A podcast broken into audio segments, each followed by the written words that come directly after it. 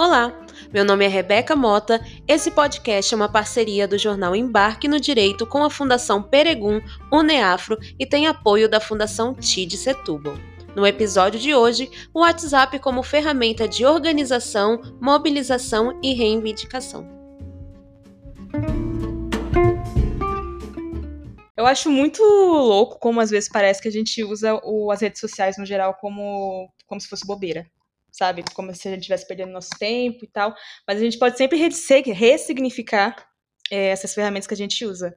Vou trazer o exemplo do WhatsApp, né? Uma matéria de 2015 mostra que o WhatsApp serviu de ferramenta de mobilização de uma comunidade de Rio para ficar informando as pessoas sobre a dengue, uma coisa que estava explodindo lá, eles se organizaram para ficar trocando ideias sobre uma coisa que estava acontecendo no território deles. Então, eu acho muito louco mesmo, assim, porque eu sinto que a geração, as gerações mais novas, a, principalmente a Z, né, que já nasceu na tecnologia, elas utilizam mais. Acho não, tenho quase certeza. Elas utilizam mais porque elas têm mais tempo mesmo. E elas já entendem desde muito cedo, então elas já, já dominam a ferramenta desde muito cedo. E aí tem essa vivência, né, talvez maior que a gente. E elas usam mesmo para brincadeira. Então elas produzem muito conteúdo nas redes, em todas, né? O WhatsApp acho que não é muito diferente. Uhum. E o quanto e quando a gente olha para o outro lado para entender o quanto ela é poderosa, o quanto ela pode transformar, e a maior prova disso, eu sei que é super clichê, uhum. mas é uma prova muito grande que é o ganho, né, da direita no coração das pessoas que utilizavam o WhatsApp, principalmente com as fake news e as eleições de 2017, acho que foi nos Estados Unidos, se eu não me engano, 2018 no Brasil. As duas, é, o WhatsApp foi responsável pela é, pelo ganho dessas duas eleições.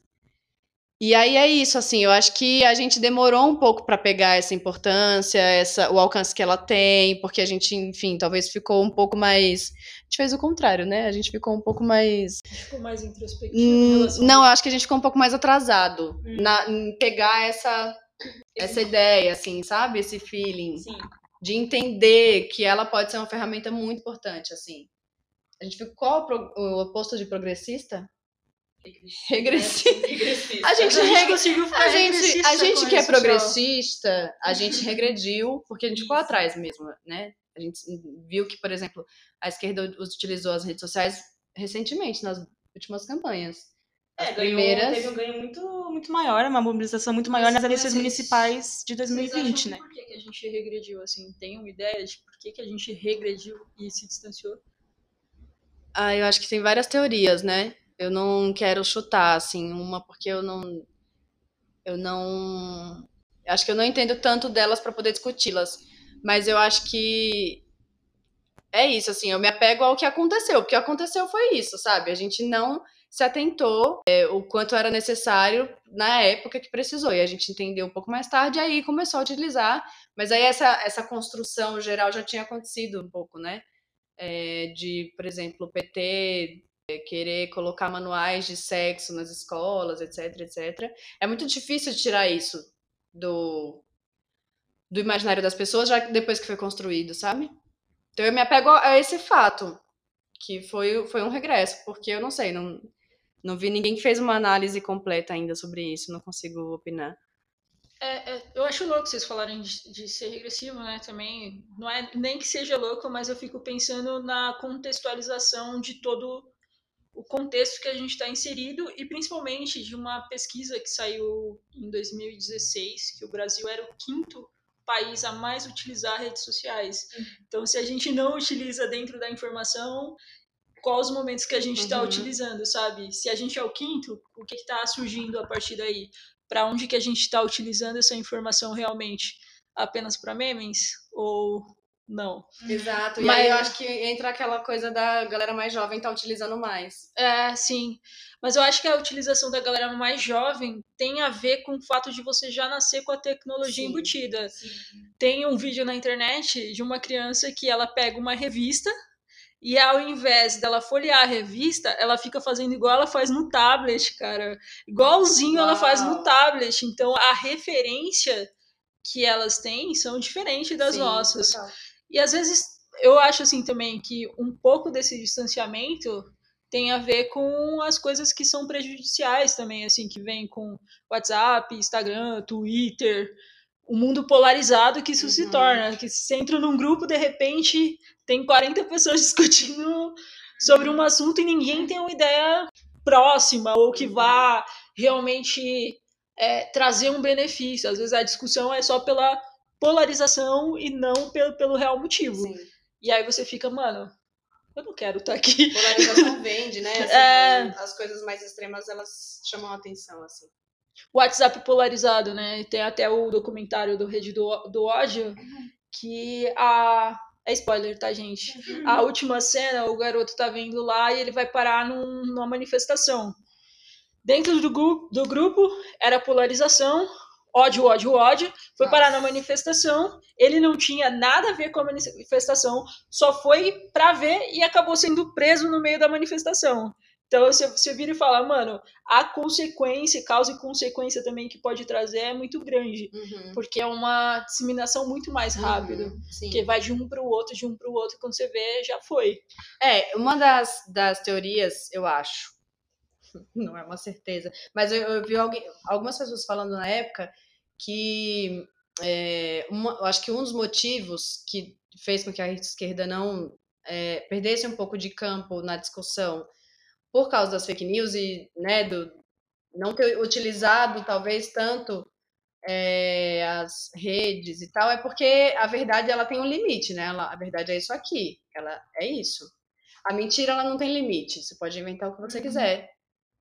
Daí a facilidade das fake news circularem nas redes sociais. Elas não têm esse período de apuração que as notícias que a gente produz têm. Os alcances são maiores sempre. É muito. É, um, é uma concorrência desleal, né? Porque é isso. A, a verdade ela tem um começo, um meio e um fim. A mentira é, não tem limite nenhum. Então, quanto mais escandaloso e falso e absurdo, na verdade, né? Porque as fake news são absurdos. Quanto mais absurdo você consegue construir uma história, mais a, maior a chance dela se espalhar. Não, e o Brasil tem uma cultura do não clique, que é quando você vê a chamada do texto, muitas vezes você nem olha a matéria. Você não se interessa por ler para tentar passar a mensagem adiante. Então, se vem um texto no WhatsApp só escrito lá, é, mamadeira de, de, de não sei o que, as pessoas repassam sem abrir e realmente ler. Às vezes a matéria está falando sobre o quanto que aquilo é mentiroso e a pessoa espalhou sem saber. Então Uhum. é, é, é muito uma faca de dois gumes, Uhum. que é, pode ser bom, você pode espalhar muita notícia boa? Pode, mas também pode ser, assim, uma coisa para destruir muitas vidas. A cultura do cancelamento tá aí via É, WhatsApp, via Twitter. É, primeira história, inclusive, né? Mataram, apedrejaram a mulher na rua por causa de uma fake news. E como que esse tipo de comportamento, né, do não clique, também influencia quem faz um trabalho sério.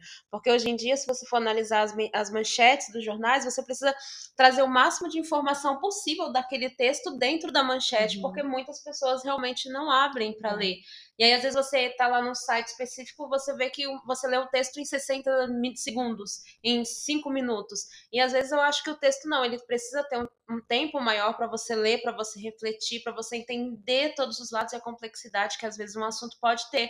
E aí, quando a gente vai fazendo notícias cada vez mais rasas, a gente vai também impedindo as pessoas de conhecerem, de refletirem, de analisarem e ter pensamentos críticos, né, sobre aquele assunto, eu acho. Uhum.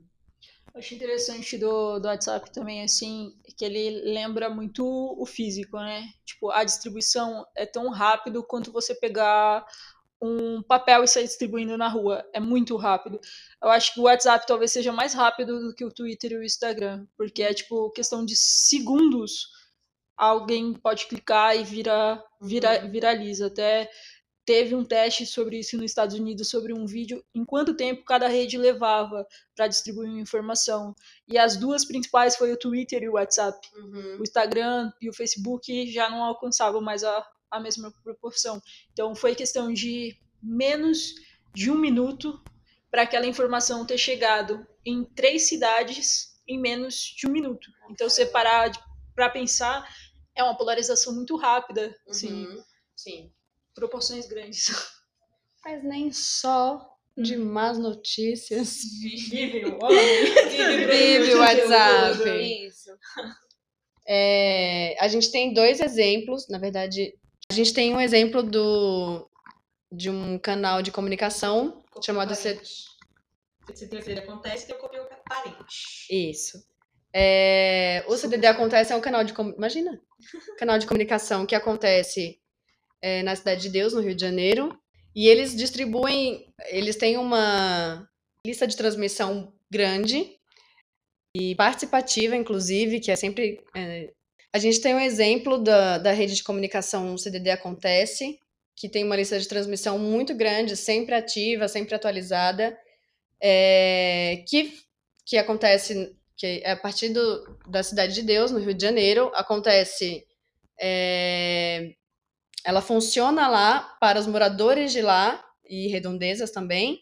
E a ideia é principalmente trazer uma visão para as pessoas que leem né, a- as matérias do site, é uma visão diferente do próprio bairro ali, da própria região, que é sempre mostrada nos grandes canais como um lugar bunker de bandido, né? Que, que sai em algumas redes, alguns canais grandes.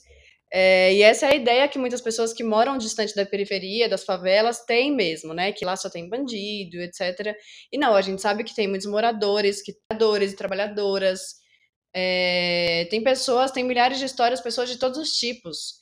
E a ideia é contar realmente para os moradores e moradoras esse, essa ampla é, visão, né? Essa ampla, ampla visão para os próprios moradores da ideia que eles têm deles mesmos. Enfim, é, e o outro, É o copio parente. Quer falar? Parente, que é uma, um podcast distribuído pelo WhatsApp, feito por um coletivo também de comunicação, também, além, é, eles têm outras, outras frentes, mas eles também têm essa frente de comunicação. É, e a ideia era é conversar com os é, indígenas, ribeirinhas, quilombolas, é, pessoas que têm um pouco mais, são um pouco mais, então, estão um pouco mais distantes dos grandes centros e da grande, do olhar, né, da atenção da grande mídia, e informá-los, né, contando, por exemplo, fazendo denúncias de, de assassinato dos próprios índios, né, Como dos o, indígenas. como o coronavírus chegou nesses espaços também é uma coisa que está sendo muito discutida e muito distribuída também. É, e agora, na pandemia, eles tiveram um papel fundamental, né, que Sim. foi chegar onde o Estado muitas vezes não chega. Sim. Eu acho que, na verdade, essa é a ideia central dos dois, dessas duas iniciativas, né, o CDD Acontece e o Copiou Parente. Aqui em São Paulo, a gente tem também um, um podcast que é distribuído pelo WhatsApp, que é da Gisele Alexandre, uma jornalista aqui do território também, que chama Manda Notícias, que também nasceu do- em março do ano passado, com o início da pandemia e tudo mais, com o objetivo de distribuir informação para esses moradores desses territórios aqui da periferia da Zona Sul, de onde estavam sendo distribuídos cestas básicas, né, trazendo informações também de, de higienização e tudo mais. E hoje se consolidou também um, um- um podcast distribuído pelo WhatsApp de renome. Então ela está dando palestra, informação, SESC e tudo mais. E é uma forma, assim, de chegar perto das pessoas e a gente vê, sim, que o WhatsApp ele tem aderência. Então acho que se a gente filtrar e direcionar certinho, a gente consegue chegar perto das pessoas. Porque eu acho também que essa ferramenta do WhatsApp é muito bom para pessoas que não sabem escrever, para pessoas que não Uhum. sabem ler, por exemplo, por conta do recurso do áudio. Uhum. Isso é muito importante. e A gente que trabalha com comunicação precisa se apropriar dessas ferramentas, porque as pessoas, principalmente as pessoas de meia idade, se sentem confortáveis com essa ferramenta, tanto WhatsApp quanto Facebook, né? Instagram e Twitter, a gente sabe que é de uma geração mais jovem, né? Uhum. E essas ferramentas elas são fundamentais para isso. Quando eu tô lá na rádio e a gente, durante todo o programa, a nossa interação, interatividade com os ouvintes é toda através do WhatsApp. E é muito louco de ver como que eles realmente acham que a gente, assim, é parte da família. Uhum. E a super amigos. Então eles mandam foto do que eles estão almoçando, eles mandam foto da família em casa, foto dos cachorros, e a gente e tem aqueles ouvintes que são de, de todo dia, são de, né, todo mundo. Então a gente passa a conhecer a vida deles. Uhum. Eles começam a contar é, que a filha ganhou bebê e conta, e conta muito a vida. Eu acho esse movimento muito legal. Uhum. Porque como as pessoas se abrem para pessoas que elas nunca viram, às vezes elas só ouvem a nossa voz. E elas têm essa confiança de se abrir. Então, eu acho que esse é um canal da gente chegar dentro da casa das pessoas. E é uma forma, né? É muito bonito e louco ao mesmo tempo que é, essa ferramenta de. Essa, essa, essa criação dessa relação mais próxima e afetiva faz com que as pessoas é, acreditem mais em você. Ela te dá mais credibilidade. Isso. As crianças, elas são educadas assim, né? Por imitação das pessoas que ela ama. Isso pode ser tanto bom como pode ser um perigo também, Exatamente. né? Porque quanto mais você se sente próximo de uma pessoa, mais você vai comprar as ideias dela, Sim. né? E, e a- essa pessoa acaba sendo uma influenciadora. Então, eu acho que nós que, né, mais uma vez, que, que estamos nesses veículos de comunicação, a gente precisa, assim, tomar a frente e, e não sei, fazer alguma, fo- alguma forma, né? Discord, hein, gente? Influenciador ou influenciável? É. Pense aí, não? a partir de agora que você usar o WhatsApp, você é influenciador ou influenciável? Referências. Referências. Bom, é isso. Eu acho que é uma conversa interessante, é uma conversa que não é só para esse papo, eu acho que ela né, transcende e vai É infinita. É, é um leque, né, que a gente pode abordar várias coisas e várias formas de como essas ferramentas podem sim ser utilizadas a serviço da população, como forma de mobilização, como forma de reivindicação. E, e eu faço, deixo aqui o meu apelo para que vocês sigam a gente nas redes sociais, no Instagram do Embarque no Direito.